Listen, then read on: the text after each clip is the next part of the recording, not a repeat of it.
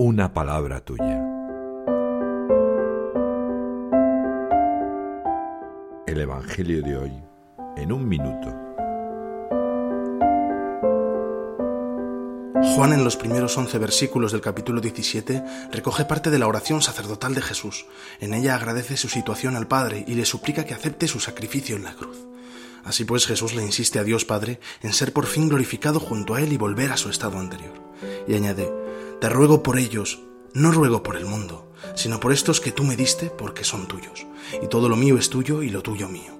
Y en ellos he sido glorificado ya no voy a estar en el mundo, pero ellos están en el mundo, mientras yo voy a ti.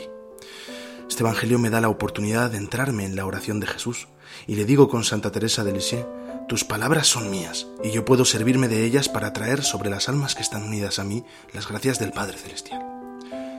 ¿Doy gloria a Dios con lo que hago, o me olvido de Él durante el día?